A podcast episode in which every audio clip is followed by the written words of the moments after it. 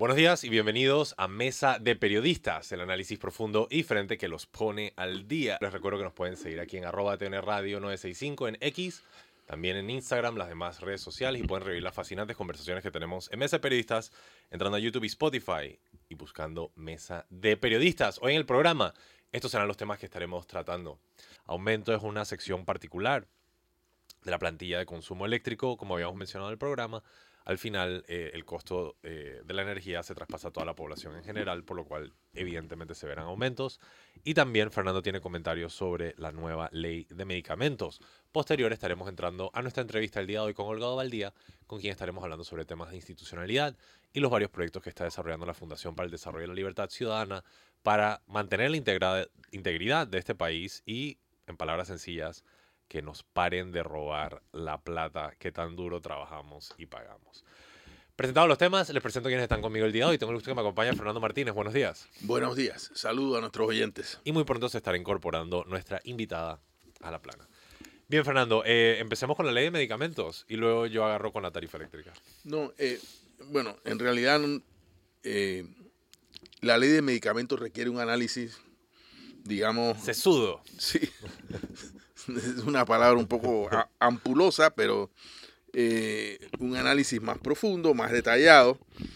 Pero yo quiero apoyarme en la entrevista que concedió esta mañana la doctora Elvia Lao, directora nacional de farmacias del Ministerio de, Salud, a nuestro compañero Icar Reyes, para eh, señalar algunas cosas que son importantes. Porque eh, nosotros como comunicadores somos muy ávidos para criticar lo que está mal hecho y a veces un poco perezosos o, lentes, o lentos para decir lo que está bien hecho. Y en este caso debo decir que eh, la nueva ley de medicamentos, fruto de un largo eh, trabajo de consenso entre las partes con participación de las personas afectadas, incorpora, eh, según veo y según se desprende además de esta entrevista que acabo de mencionar, eh, cambios importantes en nuestro sistema de medicamentos. Yo siempre he mantenido la, posición de que eh, para el análisis de esta ley o de los cambios a esta ley, las partes siempre han dicho, bueno, el problema es que el mercado no funciona. Eh, y que ese, esa ha sido y es la explicación de por qué un medicamento que en otro lado vale centavos, aquí su precio es 5, 6, 7 veces más.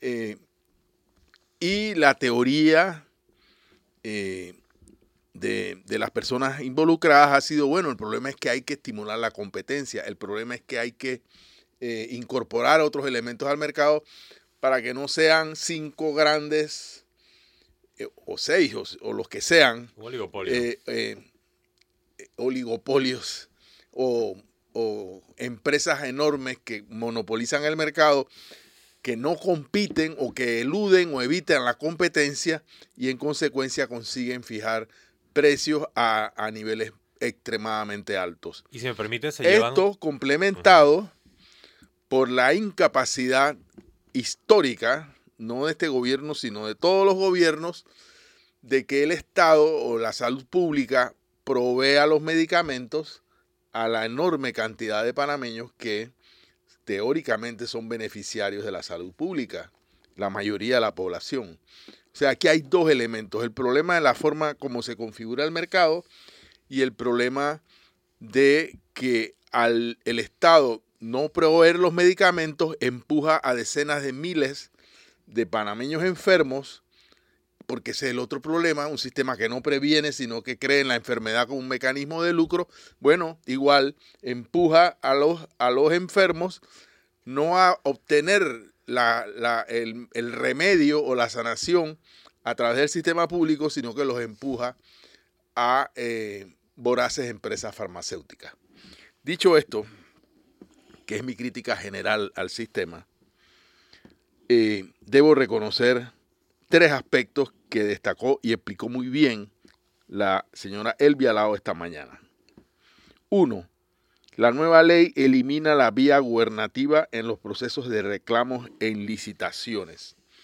Esto, aunque parezca una cosa eh, no tan relevante, tiene una enorme trascendencia, porque lo que ha pasado históricamente es que en grandes licitaciones del Estado, porque la idea es que el Estado haga compras unificadas, Ministerio de Salud y Caja del Seguro Social, y que las compras por volumen consigan disminuir los costos de los medicamentos, eh, lo, que ocurre, lo que ocurría, eh, yo no sé si esta ley está sancionada o ya es ley de la República, lo que ocurría era que las empresas perdedoras en estas grandes licitaciones de,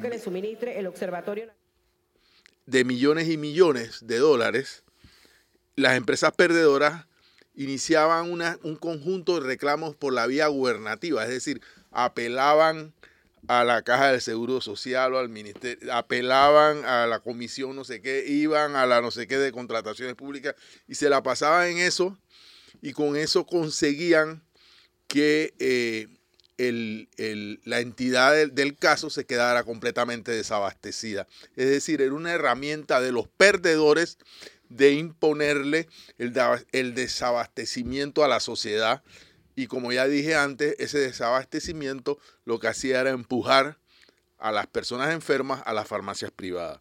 Bueno, esto se elimina en esta ley y los perdedores en los procesos de licitación están obligados a ir directamente a la sala tercera de la Corte o de lo contencioso administrativo.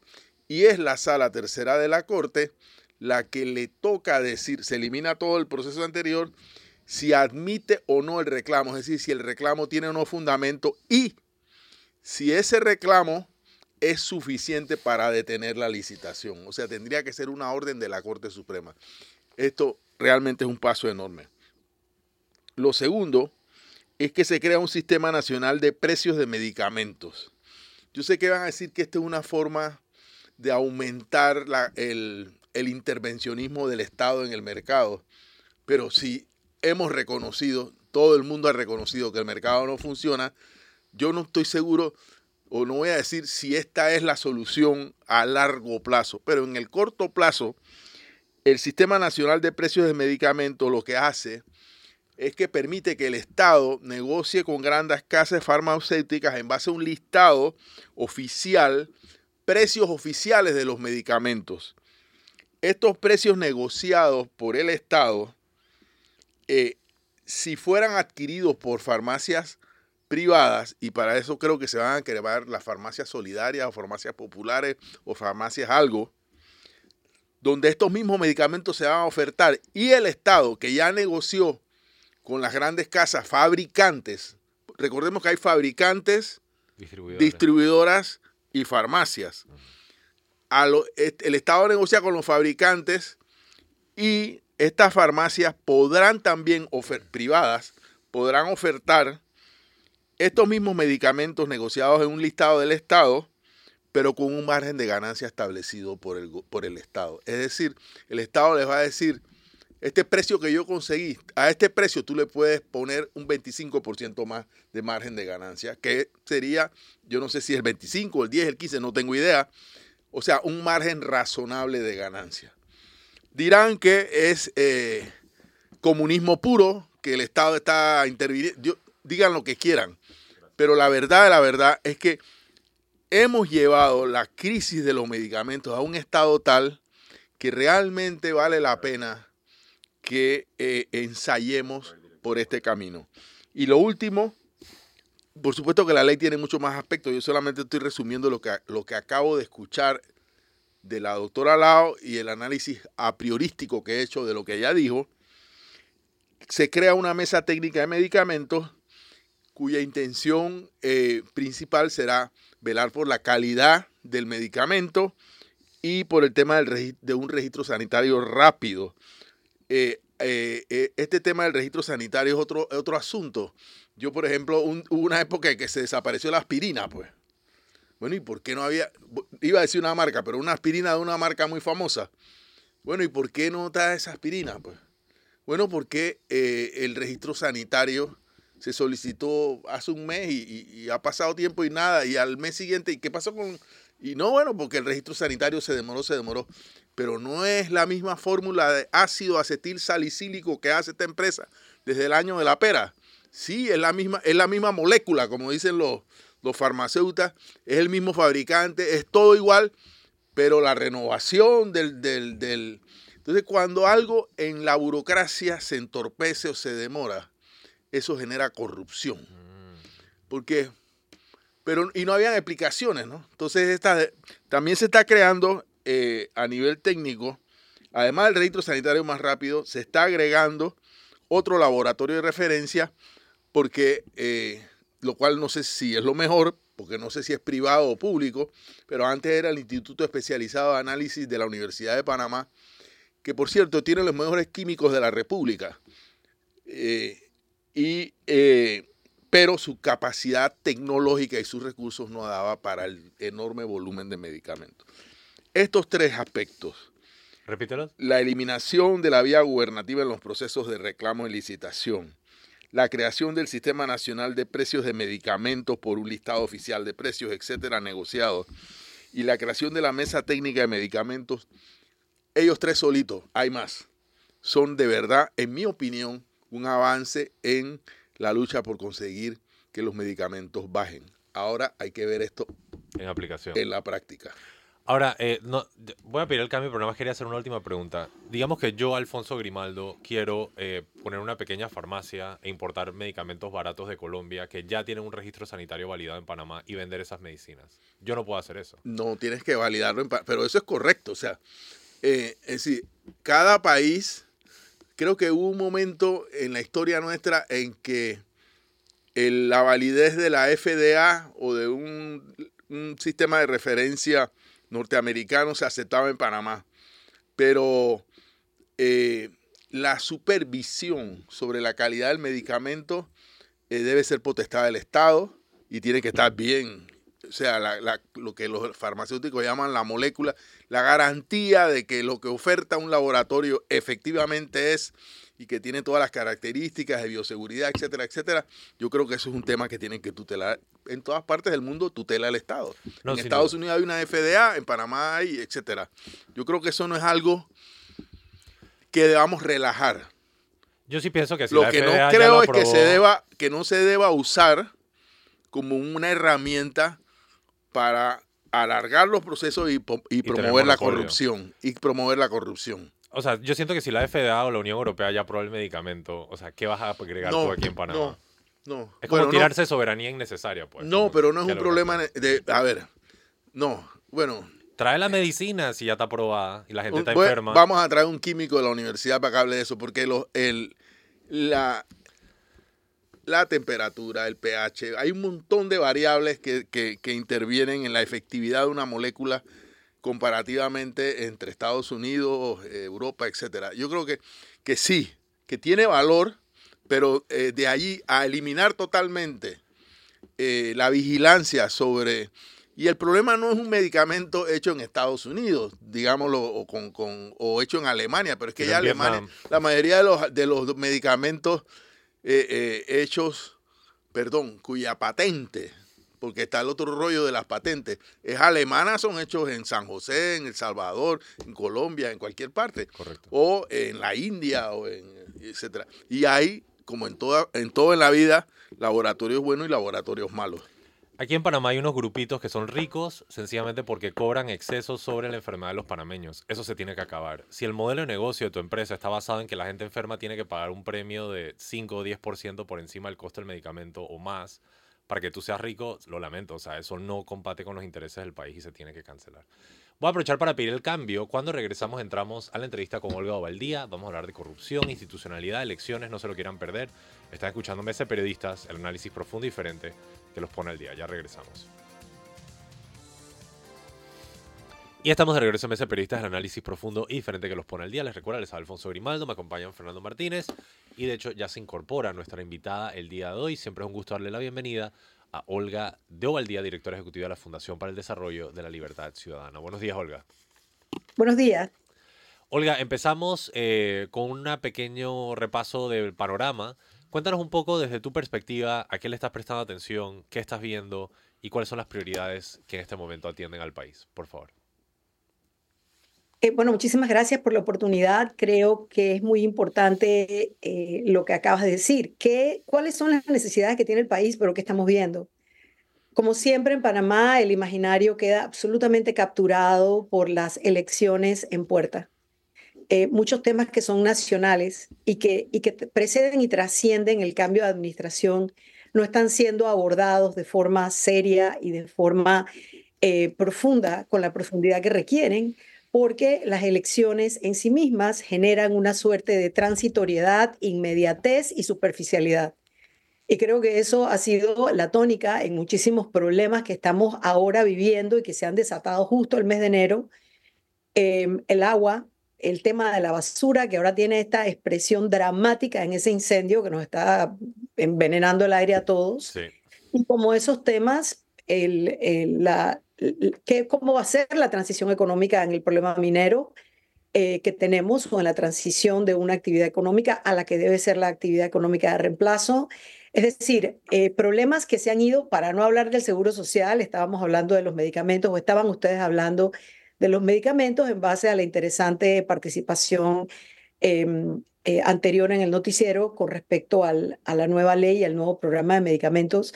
Lo que es obvio es que decisiones que son de gran eh, envergadura, que requieren eh, voluntad, conocimiento, estudios, han sido, ha sido un patear la pelota de una administración a otra y pareciera que todas cuajan aquí, pero estamos, el país entero parece estar sentado como quien espera que inicie la carrera a la fecha de inicio de la, en el hipódromo, a la fecha de inicio de la campaña, y en lugar de estar concentrados en, en, las, en las causas y sus efectos, estamos concentrados en la esperanza de que si cambiamos de administración, tenemos una, una esperanza de, de poder resolver los problemas, y los problemas en realidad son más grandes que las administraciones.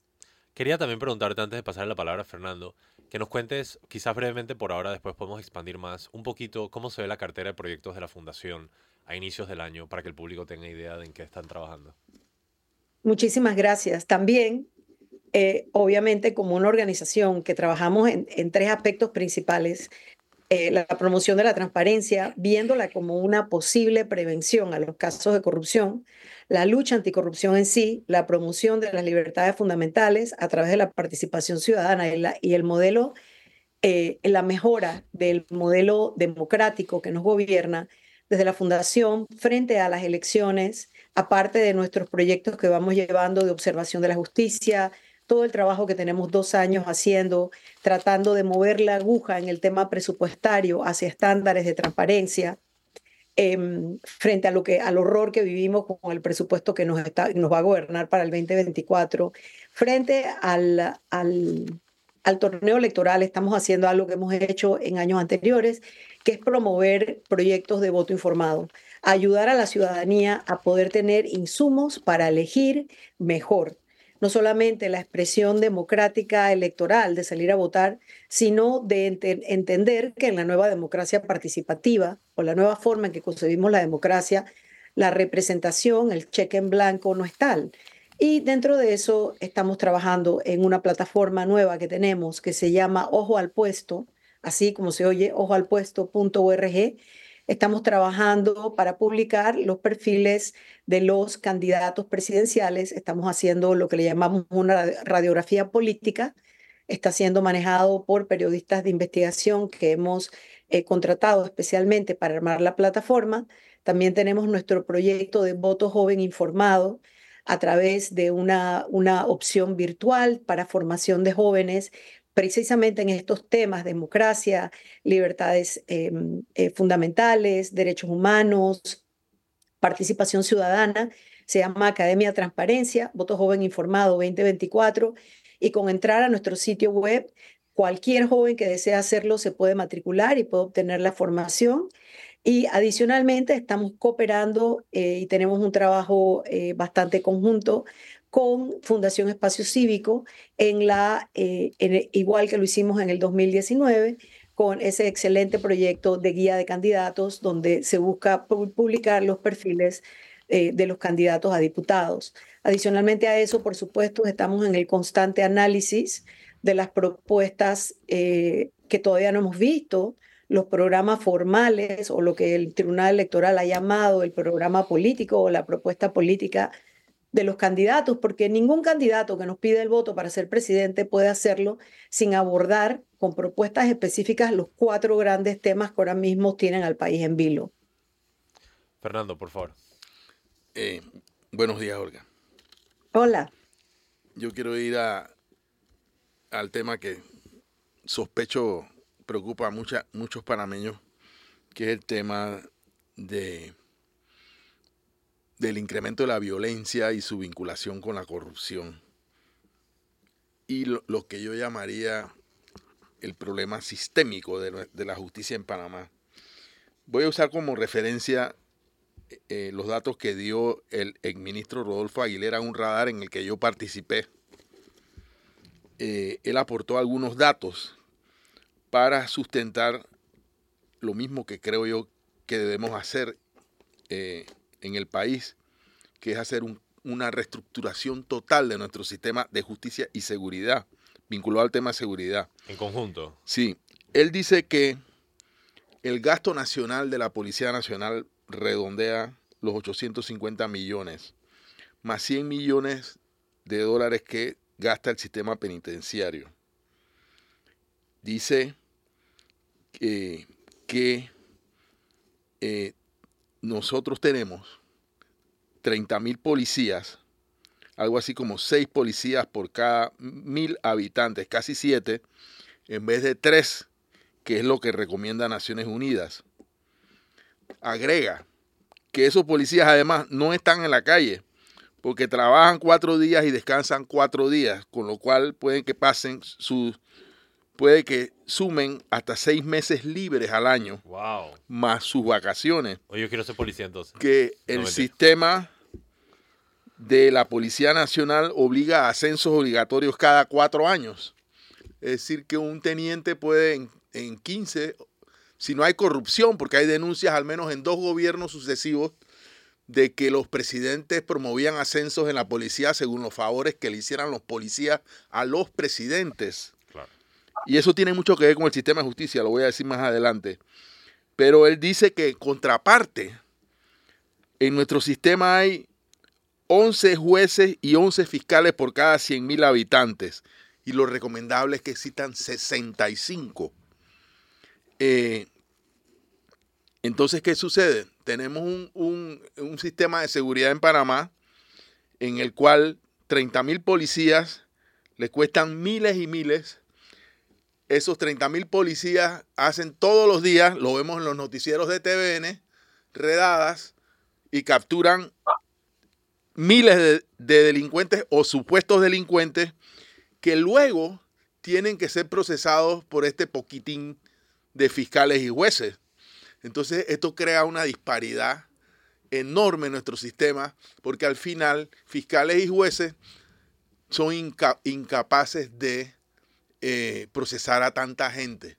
Entonces, nuestro sistema de justicia además no tiene ni prevención ni resocialización, que son las otras dos patas esenciales del sistema. Y ahora, con lo que pasó en Ecuador y ahora con lo que pasa en El Salvador, todos los panameños o la mayoría de los panameños tienen los ojos puestos en quien más dura ponga la mano, en quien más eh, más capacidad tenga de apresar a los pandilleros, de ponerlos en calzoncillos tirados en las calles, etcétera, etcétera.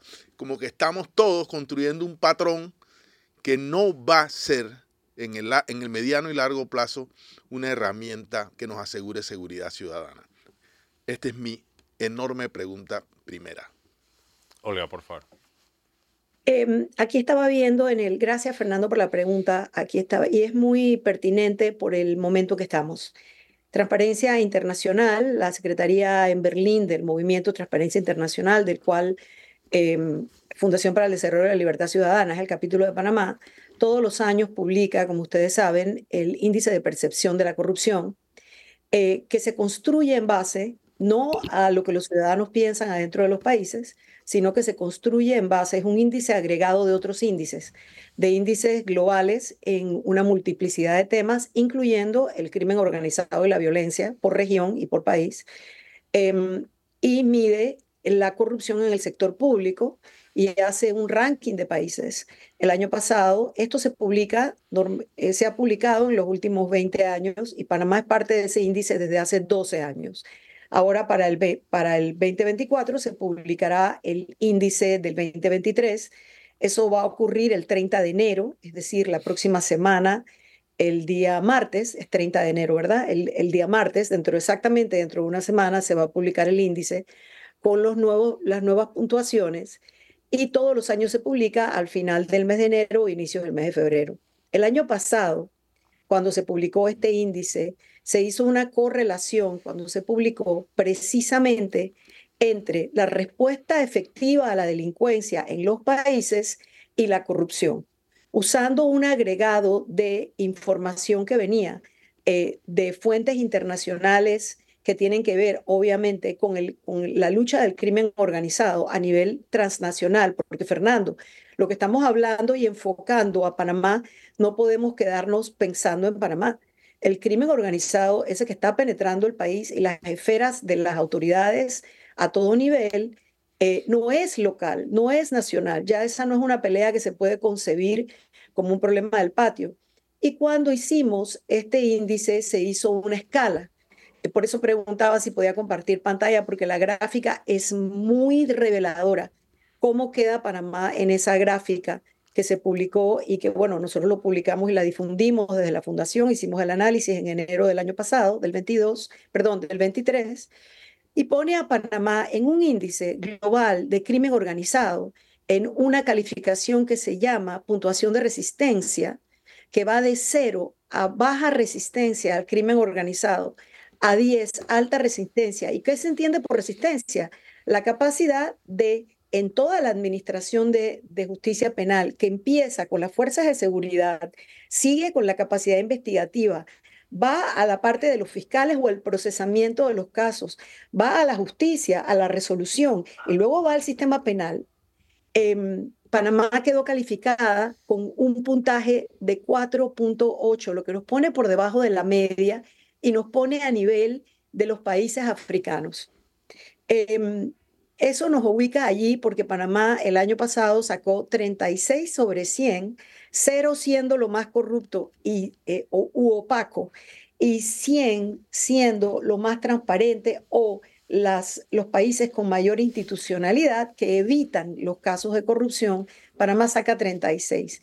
Esa calificación nos pone en una resiliencia al crimen organizado por debajo de la media y nos dice que esa falta de resistencia al crimen organizado y a la delincuencia representa las esferas políticas, las esferas jurídicas, la esfera económica y la esfera social, que en conjunto tienen el potencial de ofrecer respuestas al, a lo amplio del problema o pueden compartimentalizarla y estar súbditos de los intereses especiales, las excepciones eh, la competencia por, el, eh, por obtener un contrato directo o una ganancia eh, que, que impiden esa lucha contra el crimen organizado y su penetración en las esferas políticas. Y nosotros estamos efectivamente con una debilidad institucional que genera ya un mapeo real del problema. Entonces, además, aquí yo creo que es bien importante entender, si bien entiendo que estás dando los, lo que habló el ministro, la realidad es que nuestras autoridades también trabajan de forma compartimentalizada.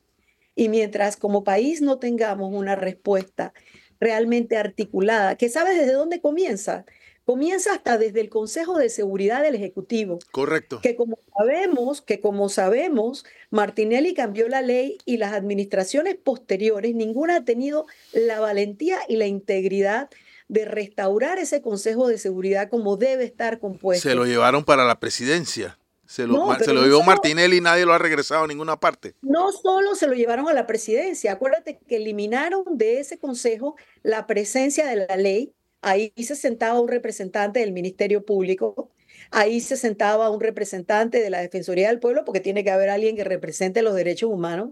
Ellos lo eliminaron y se convirtió en un, eh, eh, eh, ¿cómo que se llama? Pitcher a catcher entre Martinelli y su ministro precisamente para generar toda clase de acciones intimidatorias a los, a los quienes él consideraba sus enemigos. Para hacerle el pedigrí.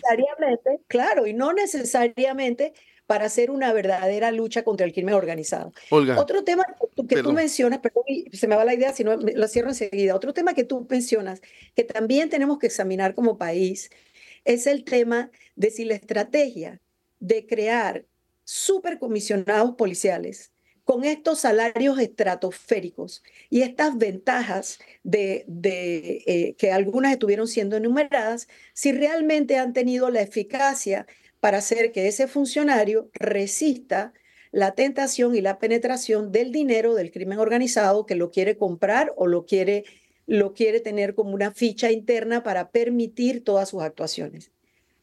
Yo no sé si ustedes recuerdan que en el año 22 cuando se crea esta fuerza de tarea conjunta, la primera operación que va con la ayuda de las, de las fuerzas, eh, digamos, policiales o de seguridad o de consejo de los Estados Unidos, eh, eh, genera la operación Fisher. Y el primero que cae en la operación Fisher es el propio jefe de la policía. 20 comisionados. Y seguimos así. Nosotros tenemos un problema gravísimo que al tener una expresión política y al verlo compartimentalizado, deberíamos tener una verdadera mesa conjunta para entender qué está sucediendo. Y cuando entramos a la justicia, creo que ahí es muy importante y, la administración de justicia entendida en sus tres partes.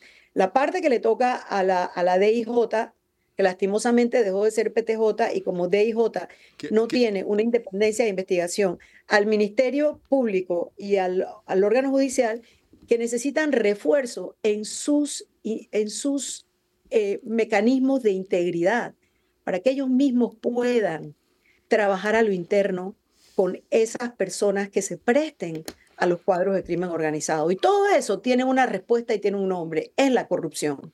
Y cuando pensamos que la corrupción no nos afecta o nada más estamos hablando de un puente, un gran contrato, veamos en realidad que nos afecta hasta en lo más básico, la seguridad. Quiero ir hacia allá. En la semana pasada, el procurador Caraballo rindió cuentas ante el órgano judicial o ante la corte. Eh, y en su rendición de cuentas, él, eh, no sé si lo había hecho antes, pero es la primera vez que yo lo escucho pedir que entre las reformas que se deben hacer eh, para atender la crisis sistémica de la justicia, es una crisis sistémica, atenazada por las cuatro esquinas por la corrupción, claro que sí, era devolver la DIJ al Ministerio Público. Lo que pasa es que con la DIJ, no toda la DIJ, sino una parte, pasa lo mismo que, o algo parecido a lo que pasó con el Consejo de Seguridad. Hay un comercio de, favores, hay un comercio de, de información alrededor de investigaciones y procesos judiciales que primero van al oído del presidente, del vicepresidente, del ministro, que al oído del fiscal o que al oído del procurador, que es el que, que investiga y que es el que al final tiene que judicializar.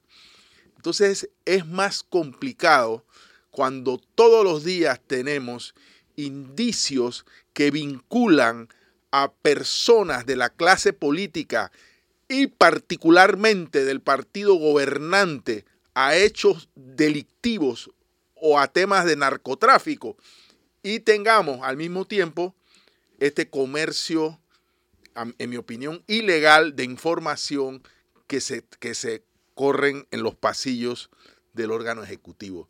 Eh, yo, eh, hay muchos indicios de que esto funciona así, de que funciona de esa manera, de que eh, de una forma u otra, alguien en el Ejecutivo se entera que un fiscal ha ordenado eh, una redada o que hay un allanamiento o que hay una investigación en tal o cual dirección. Y eso entorpece la eficacia de la justicia y crea un sistema de verdad complicadísimo. Después nos quejamos de, eh, de las cosas que suceden en otros países cuando el germen de lo que está sucediendo eh, lo tenemos aquí. Olga y el cambio, por favor. ¿El cambio primero o yo? No, tú, tú, tú, tú. ah, ok. Eh, eh, Fernando, tanto es así lo que tú señalas, que tengo, tengo buenos meses de no revisar el índice, pero hay una correlación, por ejemplo, en Panamá, eh, que cuando lo, lo careas con la correlación en otros países frente en algún indicador, para tener algunos números que nos ubiquen y no quedarnos como en esa crítica que entonces hace quienes no quieren cambiar acerca de que, de que te ponen la carga de la prueba a ti. Tú pruébame que yo tengo que cambiar, ¿no? Uno de ellos es los tonelajes de, la, de las drogas capturadas en Panamá no se corresponden con los índices de judicialización de los casos. Es decir, no hay una correlación entre los casos que se logran intervenir o la droga que se logra parar en el trasiego, que, que sabemos que es la punta del iceberg, y lo que estos casos lleguen al, definitivamente a un caso judicializado con una investigación cerrada con un juicio realizado y una condena. Entonces, como ya sabemos acá, tenemos el problema no solo de la mora judicial, tenemos el problema de las poblaciones carcelarias que se convierten entonces en los cerebros de las operaciones. Pero nosotros hicimos una investigación hace ya mm, unos tres años, cuatro años, no recuerdo el año exacto, sí sé que fue antes de la pandemia, em, creo que fue en el 20, tengo que buscar el resultado, pero en esa investigación que hicimos, de, de las estructuras de integridad dentro de las tres ramas de la Administración de Justicia, sacamos un informe que se llama el informe Green Just, donde analizamos precisamente 25 indicadores aplicados a la DIJ y llegamos a varias conclusiones. La primera de ellas, que es absolutamente indispensable retomar la iniciativa legislativa de separar la DIJ de la Policía Nacional, darle independencia y que los fiscales sean quienes puedan guiar las investigaciones. Es más, cuando entró el sistema penal acusatorio, tuvimos un periodo de un limbo de unos meses en los cuales no quedaba claro quién podía siquiera tomar las, em, eh, las pruebas en las escenas eh, de los casos. Allí además tenemos el problema actual de que al ver, al haber pasado, haber dejado de existir la PTJ y haber pasado la DIJ, la Policía Nacional, se le aplica a la DIJ un reglamento que existe, que todos sus miembros tienen que haber pasado primero por ser policías. Entonces, eso ha generado dentro de la propia DIJ un descalabro con relación, eh, ya no existe, por ejemplo, hasta donde entiendo, espero no estarme equivocado. Antes eran, antes eran detectives y su especialidad era la investigación. Los detectives, los científicos de criminalística, que son criminal, criminólogos, pero no son policías, y toda una serie Em, de, elementos que deben estar ahí, esa división que se ha creado entre medicina legal y la, y la DIJ, nosotros tenemos una fractura en la capacidad holística, por usar esa palabra, de que las investigaciones puedan ser abordadas de una forma amplia. Además de eso, hay que revisar dentro de la DIJ el procedimiento disciplinario garantizando que cualquiera que denuncie mala conducta de un funcionario en la institución pueda hacerlo sin recibir las represalias o el abuso de la policía en su contra.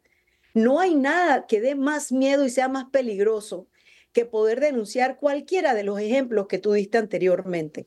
Necesitamos que, esa, que, que el proceso de investigación sea suficientemente robusto, sano, correcto, para alimentar lo que tienen que hacer los fiscales. Entonces, ahí efectivamente lo que tú identificaste es cierto. Nosotros tenemos una investigación que nos arrojó que así es. Y hemos, por supuesto que la difundimos en su momento, se la enviamos a cada cabeza eh, del Estado que tenía un poder de decisión sobre ella. Yo estoy muy, em, vamos a decir, veo con ojos muy positivos como el, el procurador Caraballo en el poco tiempo que tiene y el poco tiempo que le queda en realidad, porque los 10 años que él vino a terminar de cumplir se van a vencer, creo que al final de este año, si no me equivoco, em, ha hecho una labor que se requería. La, Procuraduría de la Nación, con todas sus, sus debilidades presupuestarias y una serie de cosas que tienen que cambiar, ya estamos viendo un trabajo distinto y una voluntad distinta de hacer ese trabajo. Y creo que eso hay que reconocerlo también, sabiendo que existen mil cosas que hay que mejorar. Creo que esa parte del trabajo hay que reconocerla, como tú dices, esa rendición de cuentas del, fiscal Caraballo o del procurador Caraballo realmente ha sido novedosa y tenemos que poner los ojos en las estructuras internas de las instituciones. Si la institución no tiene una estructura que sostenga que no tiene suficiente transparencia y suficiente independencia, ¿cómo esa institución va a dar como resultado investigaciones transparentes e investigaciones objetivas y que no estén supeditadas a las excepciones que el poder siempre busca para sí? Definitivamente una de las preguntas más importantes que tenemos que atender. Voy a pedir el cambio y cuando regresemos continuamos con esta fascinante conversación con Olga Valdía. Manténganse en sintonía, están escuchando Mesa Periodistas, el análisis profundo y diferente que los pone al día. Y estamos de regreso en Mesa Periodistas, el análisis profundo y diferente que los pone al día. Ya la recta final, les habla Alfonso Grimaldo, me acompañan Fernando Martínez y con nosotros Olga de Valdía. Eh, yo sé que Fernando todavía tiene muchas preguntas, pero yo quiero hacer una pregunta mucho más básica y sencilla, quizás hasta inocente, Olga, y tiene que ver con el tema de la capacidad de ejecución. Eh, yo me pregunto, honestamente, si los panameños tenemos en el país eh, la capacidad, ya sea en desarrollo o instalada, para atender eh, los temas de la falencia institucional que lleva a la corrupción, que lleva a la infiltración del crimen organizado, etc. Y te voy a decir por qué lo pregunto. Aquí estamos en mesa de periodistas, estamos discutiendo, estamos nos metiendo de lleno en los temas, estamos viendo la data. Por el otro lado, hay un narcotraficante que está comprando un arma y le está metiendo balas. Entonces, al final, esta es una guerra entre palabras y balas. Eso lo vimos en varios países en Centroamérica donde ha explotado la situación social y al final todas estas sociedades civiles que se pasaron su tiempo hablando y comentando y compartiendo datos, eh, algunos quedaron asesinados, otros quedaron bajo eh, una pistola y otros han quedado exiliados como ha sucedido en el caso de Nicaragua. Entonces, o sea, ¿cómo hace la sociedad civil para siquiera enfrentar algo como el crimen organizado que está dispuesto a matarte? O sea, ni siquiera va a llegar un argumento contigo y siquiera tenemos los panameños la habilidad de enfrentar un tema a esa altura, porque a mí me parece que aquí en Panamá estamos más enfocados en repartir bicicletas y darle este puesto al primo del otro y que el otro se meta 10 mil dólares aquí. Y de verdad no veo un interés por parte del gobierno en la resolución de los problemas del país. Y esto lo vemos en sus demoras, sus tardanzas, el presidente no da la cara, parece que ya ni siquiera el presidente.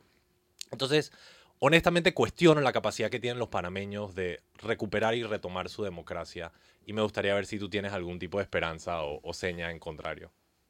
Yo tengo mucha esperanza y creo que tu, y creo que tu pregunta es compleja porque además creo que estás, estás mezclando dos variables que no necesariamente eh, se pueden mezclar.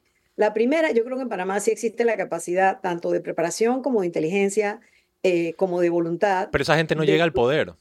Eso te voy a decir, que en cuanto a las personas y su preparación, porque en, esta, en esta terrible gráfica que uno ve sobre Panamá y la desigualdad, como eh, y, el, nuestro Gini Index, sin embargo, ese 20-30% de personas que están en la parte de arriba de esa, de esa terrible gráfica que nos dice que hay un 50-40% de personas abajo quedándose atrás en la educación, pero en ese 20-30% de arriba tenemos la mejor educación del mundo gente con especialidades de toda clase. El problema efectivamente es que tenemos gobierno tras gobierno que en lugar de profesionalizar el servicio público y el servicio civil, llena el servicio público y el servicio civil de compromisos políticos, de copartidarios, no te voy a decir que todos, porque creo que hay funcionarios que sí son funcionarios correctos, que tienen la preparación, probablemente los menos, em, frente a un gobierno, por ejemplo, en esta administración que ha sido tan descaradamente clientelar de crecer una planilla a la forma que la ha crecido, para no mencionar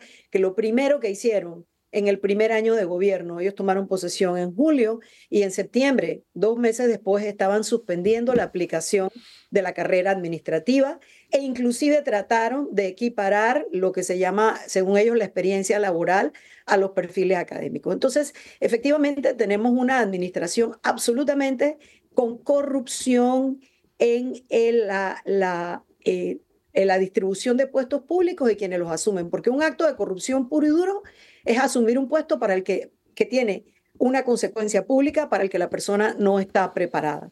Habiendo dicho eso, la parte que dices, cómo podemos desde la sociedad, y tú hablas de la sociedad civil, pero es que el trabajo de luchar contra quienes rompen la norma en una sociedad no puede quedar solamente en manos de quienes no detentan el poder.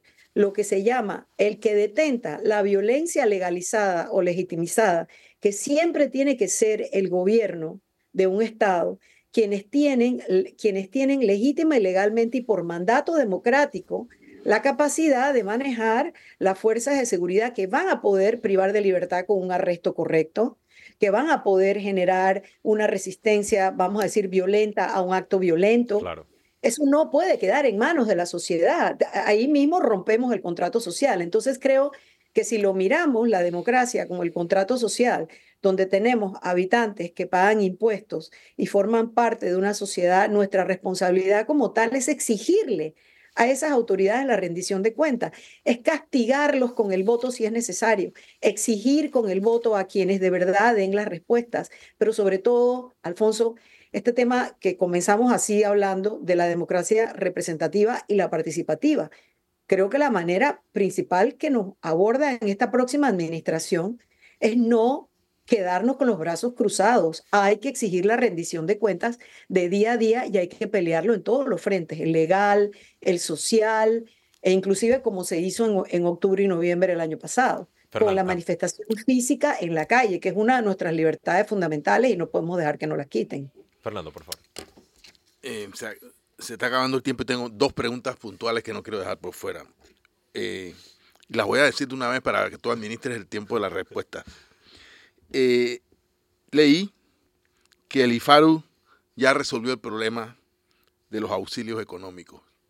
La solución del IFARU es, se va a autorreglamentar y proponen crear una comisión evaluadora para la asignación de los auxilios económicos, integrada por ANTAI, IFARU, MEDUCA y Contraloría la verdad que esta solución da un poco de risa. Eh, porque, este, o sea, lo que tienen es que eliminar los auxilios económicos en base a discrecionalidad de nadie. Pero bueno, eh, esa sería mi, primer, mi primera pregunta. Eh, y la otra es, comienza el torneo electoral, ¿qué podemos hacer como sociedad para evitar que el dinero del narcotráfico sea un factor determinante en el proceso electoral? Olga, por bueno, a la primera pregunta estoy de acuerdo contigo, sí.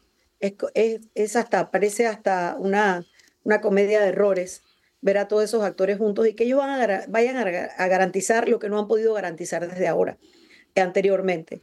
Y cualquier cosa que hagan de aquí a mayo, a la elección, es más, me causa una terrible aprensión pensar que lo que está en el plato para ellos es seguir repartiendo esos dineros. Creo que hay que sumarlo al hecho de que las instituciones a quienes sí se les subió la cantidad eh, que iban a manejar en el presupuesto, y Faro era una de ellas. Y sabíamos perfectamente qué es para poder distribuir aún más dinero discrecional. Entonces creo que ahí no está la solución. Habiendo dicho eso, hay un ejemplo y que todo lo que otorgaron que debe responder a la ley y que debe responder a investigaciones pertinentes no puede ser borrado porque ahora vamos a generar una, eh, una, eh, una nueva forma de otorgar algo que no debe ser otorgado de forma discrecional. Hay un antecedente que es interesante, que es el de AMPIME. AMPIME comenzó otorgando los microcréditos al inicio de esta administración de una forma que fue opaca y discrecional. Y el director de AMPIME eh, demostró cierta voluntad eh, bien asesorado por una multilateral para cambiar eso. ¿Cómo lo cambiaron? Comenzaron a ser totalmente transparentes los procesos de aplicación y adjudicación. Todo es en línea, todo es transparente. El, el, el, panel que adjudica es un panel que no está formado por gente eh, exclusivamente del gobierno y todo se hace en línea y la respuesta, la adjudicación al final es en línea. Es decir, sí existen procesos que pueden eh, cambiar la Pero forma en el caso del IFARU, en el caso del IFARU no sabemos quiénes son los beneficiarios. Claro que no. Y además, como sabemos, y, la y los apoyos y los auxilios no son reembolsables. O sea, eso no, me hace ningún sentido. Ese es, un, dinero que no debe estar siendo repartido de esa forma. Entonces, de nada me sirve que monten un panel para ver cómo lo repartimos ahora cuando el pecado original no ha sido resuelto.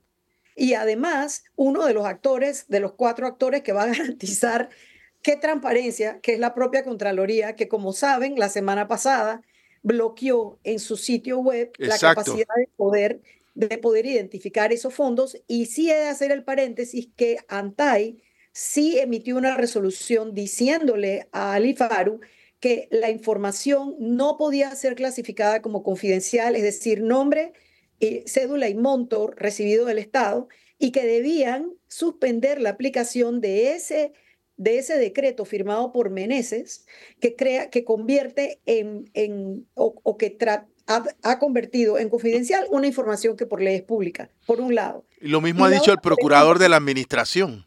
Claro, ha sido ratificado por todos lados y qué está haciendo el y su nueva directora están en rebeldía a lo que las dos instituciones de control les han dicho. Entonces, crear una, una comisión con los actores mismos que no están obedeciendo la ley para comenzar no es garantía de nada, francamente.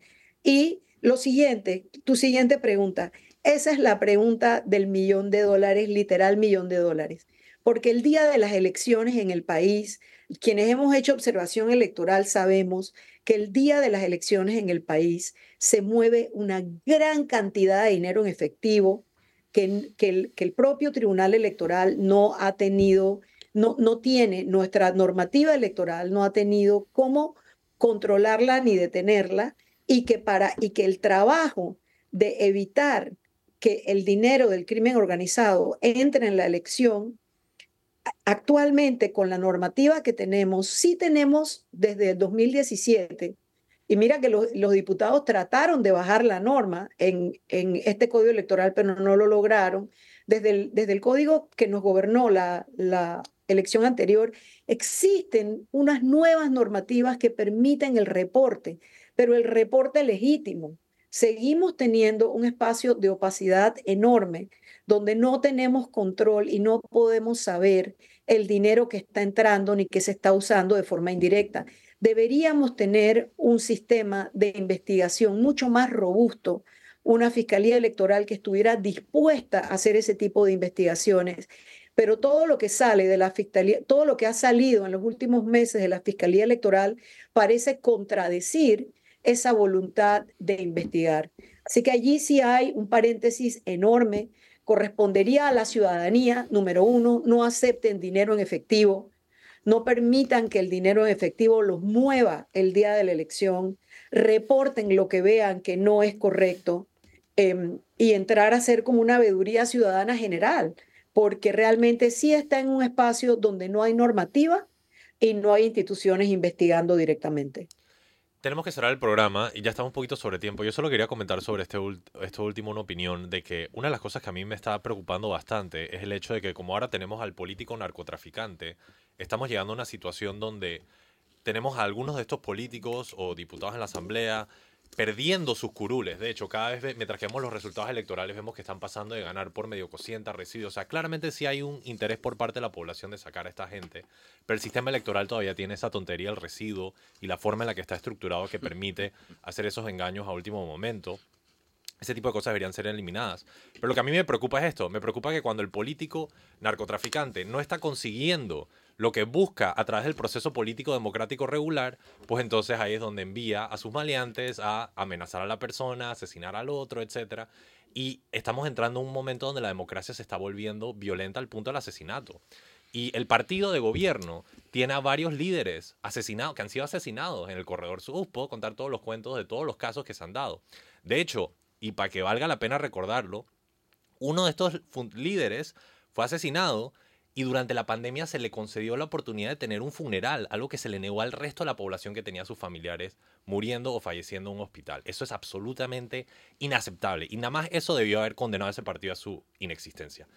En fin, a lo que quiero decir es que nos estamos moviendo a un lugar donde las elecciones pueden ser más violentas de lo que suponemos. Y la verdad, a mí me preocupa este proceso electoral. Yo sé que mucha gente está diciendo que sí, vamos, y el Tribunal Electoral está sacando sus propagandas. Yo estoy absolutamente aterrado de cómo se va a desenvolver esta elección. Y la verdad es que solo pongo las manos y rezo de que todo al final salga bien. Olga, no quiero llevarme yo la última palabra, así que te permito una última conclusión y cerramos el programa. Sí, hay una correlación.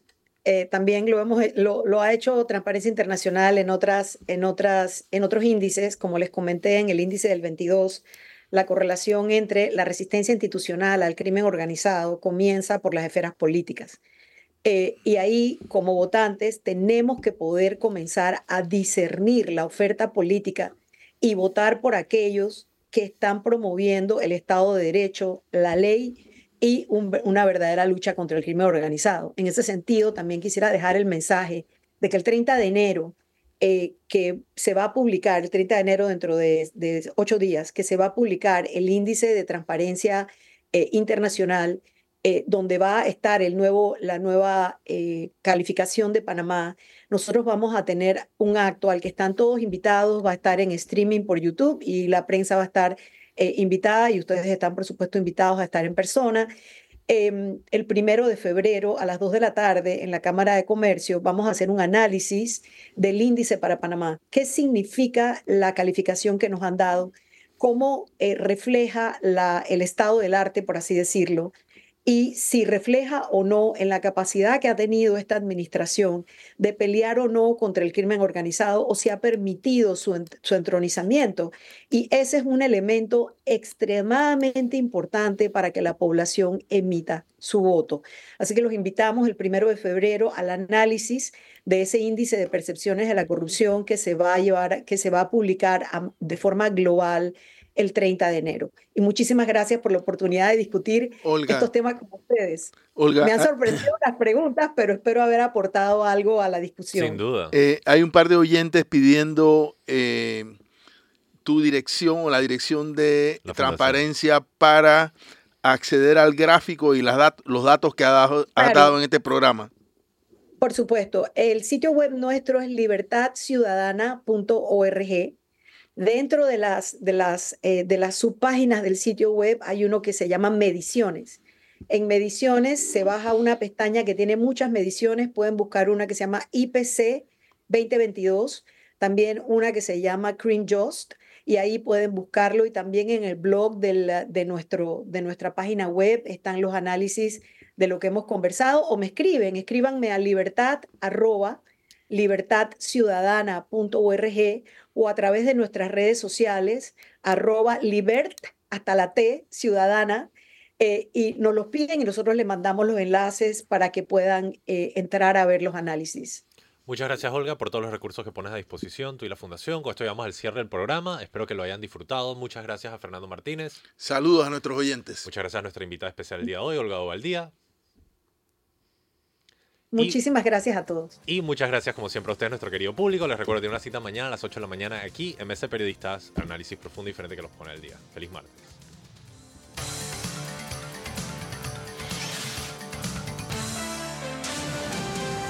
Mesa de Periodistas.